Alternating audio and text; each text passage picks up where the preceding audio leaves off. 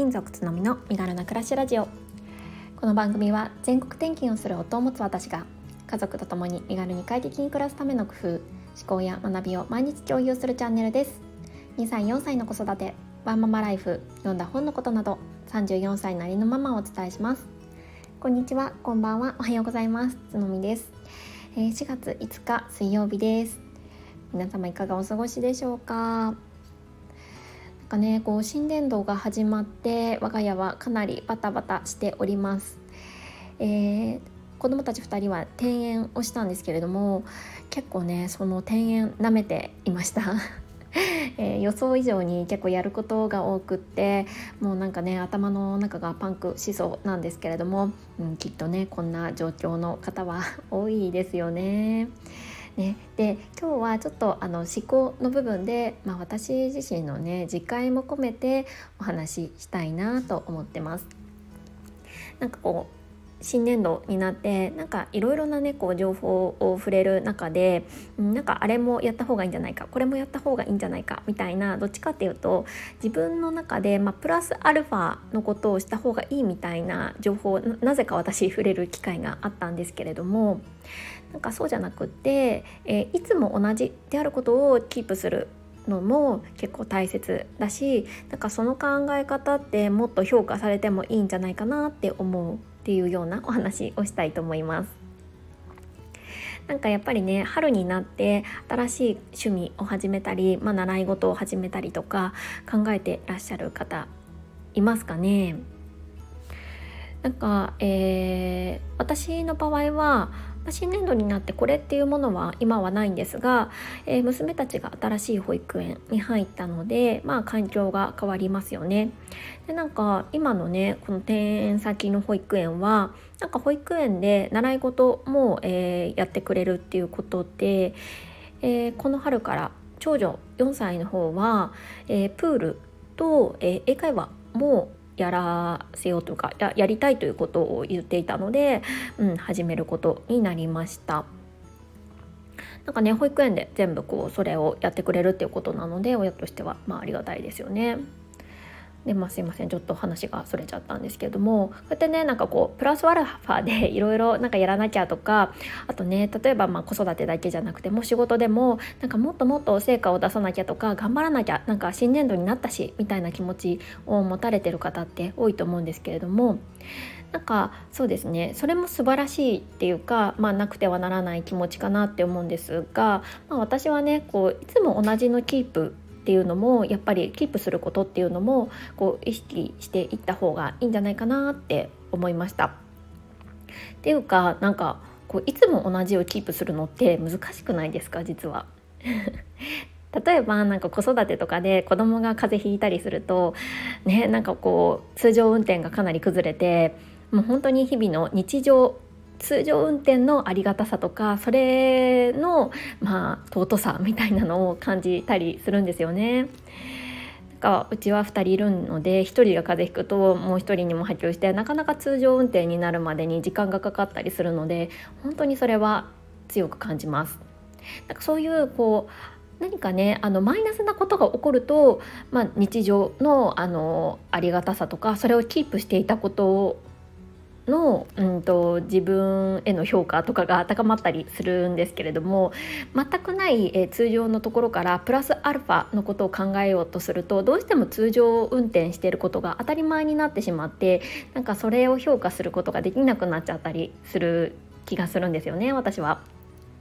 なんでこういう時こそなんかこういつも普通でいることっていうか、まあ、通常にあの生活を回せていることであったりとか仕事をね淡々とこなしていることっていうことだけでもなんか褒めてあげられたらまたなんかね気持ちが楽になるんじゃないかななんて思いました。ちょっと前の放送でもお話ししたかもしれないんですけれどなんかまあある程度年齢いってくると体重とかもねキープしていくのでさえ結構大変だったりしませんか？なんかキープするために日々ねちょっと食事を考えたりとか少し運動を取り入れたりとかっていう努力が必要だと思うんですよね。でもなんか何もしなくなるともう下がる一方みたいな感じのことって多いと思うんです。だからこういつも同じでこう生活できてるいつも同じ状態でいるっていうことになんかもっとねあのこう光を当てるというか あの評価をしてあげてなんか自分自身ねいつも頑張ってるねってあの褒めてあげることはなんかこういうね特に心電図の時とか大切なんじゃないかななんてふと思ったりしました。ちょっとね私はもうあの新年度でね冒頭にも言ったようにちょっとバタバタしているので早く通常運転をしたいなーなんて 思って早くね子どもたちも新しい保育園に慣れて、ね、あの普通の生活があの戻せるように戻せるというか、うん、回せていけるようにしたいなって思っています。はい、えー、ここからはコメント返しをさせていただきます。えー、61回目の放送顔出しした理由と改めて自己紹介と放送コンセプトについてです、えー、この放送では、えー、私がちょっとあのアイコンの写真を変えたんですけれども、まあ、それの理由とかあとまあこれからねこういったようなまあコンセプト、まあ、主軸を持って放送していきたいですっていうようなお話をした回になります。すいませんちょっとオーブンの音が入っちゃいました。えー、たくさんの方からコメントをいただいてました。本当にありがとうございます、えー、ちょっとねかいつまんで、えー、コメントをさせていただきますね、えまずかりんさんです。つのみさんイメージ通りめちゃくちゃ可愛いですね。つのみさんの収録聞きやすくて視野が広がるので大好きです。今後も楽しみにしていますね。ということでコメントいただいてます。かりんさんありがとうございます。いやなんかそんな風に言っていただいて本当にあの恐縮です。ありがとうございます。ね私もあのかりんさんの放送いつも聞かせていただいてたくさんの学びをいただいてます。はい本当にこちらこそありがとうございます。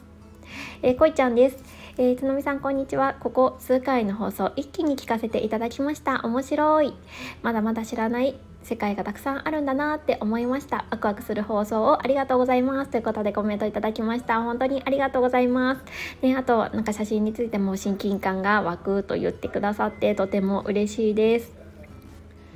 なんかねあの違う業界の話とか知らない世界の話とか聞くと確かにワクワクしますよね。で私も皆さんの話を聞いてなんかそういう気持ちをすることがあるので本当によくわかります。なんかこれがね本当音声配信のいいところですよね。なんか気軽に人の話や知見を聞けるっていうのはなんか本当になんかプラスしかないなって思ってます。これからもよろしくお願いします。はい続いて七日立さんです。えー、こんにちは。つのみさんのいろいろなチャレンジ楽しく聞かせていただいています。アイコンの雰囲気がでガラッと印象が変わりますね。とても素敵です。ということで、えー、コメントいただいてました。ありがとうございます。ね結構アイコンでなんかこうイメージつきますよねその人のなんかこうねこんな人なんだろうなみたいな。よくわかります。私もねあのそういうことなでもなんかアイコンがイラストでもなんとなくこう声とねあのイラストで自分の中でこう想像するその方ってなんか出てきませんか？ね、だから本当アイコンって大切ですよね。ありがとうございました、えー、続いてちかさんです。つのみさんこんばんは。アイコン素敵ですね。皆さんおっしゃってるようにやっぱりぐっと親近感が湧きますね。いろんなことを経験されているつのみさんこれからも楽しみに聞かせていただきます。ということでありがとうございます。そうあのいろんな経験をなんかこれからもねなんかどんどんしていってなんかそれをこう放送の糧にもなりますしこう自分自身のあの成長にもつながると思うのでどんどんねあのちょっといいなってこうアンテナが引っかかったことに関してはチャレンジして経験していきたいなって思ってます。コメントありがとうございます。はい、続いてゆかさんです。こんつのみさんこんばんはアイコン素敵です爽やか何度も言うかっこ悪いといただいてますねで仕事に満たされている感覚わかるなと思いながら聞きましたそして私はつのみさんほどの大移動ではないですが子供が生まれてから転勤で転々としたので人間関係が断たれる辛さもわかるなと。そして今日ホットクック届きました。家電に頼るのも人に頼るのもサービスに頼るのも大切ですよね。これから楽しく聞かせていただきます。ということでありがとうございます。そうなんかやっぱり仕事って私の中ではこうやっぱり大切なこう自分自身を作る要素になってるなって思うので、ね、なんか本当にこうやりがいを感じられる仕事をこれからもしていきたいなって思いますしなんかそう思える仕事をこう聞いてらっしゃるあの方にも是非こううんとご自身の、えー、生活の中で、うん、あの取り入れていただきたいなってなんかこうね僭越ながら思っていたりします。なんかそれが本業でも副業でもなんかどんな形でもいいかいいのでなんかねあのー、ねそんな感じで ちょっと放送をしています。ね、でホットクック届いたっていうことでよかったです。いかがですか？このコメントしてくださったの？2日前なのでもう使われてますかね？なんかねホットクックの感想とかもぜひ放送していただけると嬉しいです。これからもよろしくお願いします。はい続いててんてんさんですつのみさん、確かにリアルな写真のアイコンだと親近感が湧きますね。やっぱり素敵です。実体験から学んだことやサービスのシェア、いつも参考にさせていただいています。これからの放送も楽しみです。そしてつのみさんのお話を聞いて私のチャンネルもコンセプトを改めて整理しようという刺激も受けましたということでコメントいただきましたありがとうございますなんかあの今までこう自分が、まあ、60回目ぐらいになったと思うんですけれどもなんか放送していってこうアウトプットしていくとなんかあ自分ってこういう価値観があったんだとかなんかあこういうことをみんなに伝えたいんだなっていうのが分かってきてなんかね今回あのコンセプトが少しなんかこう輪郭が出てきたっていう感じなんですよねだからまあもしかしたらこれからね放送を続けていく中でなんかその輪郭がまた変わってきたりとかいろいろ感じることもあるかもしれないんですけれども、まあ、ざっくりね、まあ、こんなイメージみたいな感じでコンセプトをお話ししました。まあ、とにかくなんか私は本当にあの心ももう体も、まあ、